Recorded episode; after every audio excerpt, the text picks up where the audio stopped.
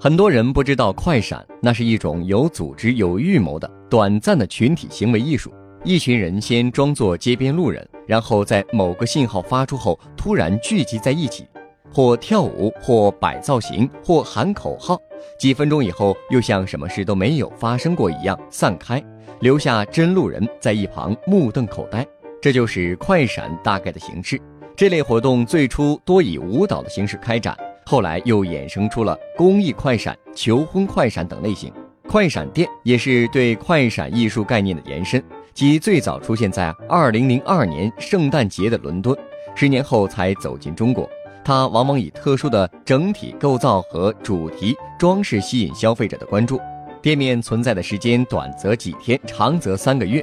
国外的快闪店通常是诸如 LV。阿迪达斯这样的奢侈品或者服装品牌，用来展销新产品或者处理滞销品的渠道。而在中国，快闪店不再局限于服装和奢侈品，它的发展进度也逐渐加快。汽车商家、外卖平台，甚至互联网公司都开始经营起了快闪店。在新零售的概念席卷整个中国的时候，嗅觉灵敏的商家自然不会放过快闪店这样一个自带个性加持的营销模式。潮流品牌埃莱伊携手电影 IP 变形金刚，广汽本田携手人气小生薛之谦，都纷纷举办了快闪店系列活动。而在传统销售商们开快闪店的计划如火如荼地进行时，另外一边的各大线上平台也不甘示弱。外卖平台饿了么率先出击，以每月一次主题快闪店的策略对品牌进行升级，尝试抢占消费者思想阵地。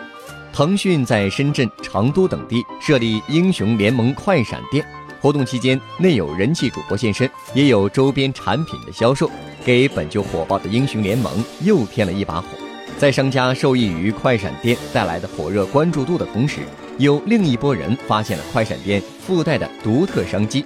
首先，开一家快闪店需要出彩的策划案和靠谱的地产商。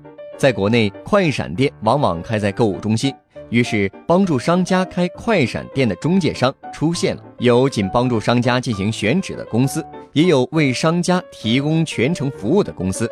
目前，快闪店在国内的发展才走上快车道不久，这些中介公司数量暂时不多。覆盖的城市也不多，整个中介市场暂时处于萌芽期，因此谁能把握住机会，先抢占市场，谁就能在起跑线上拉开优势。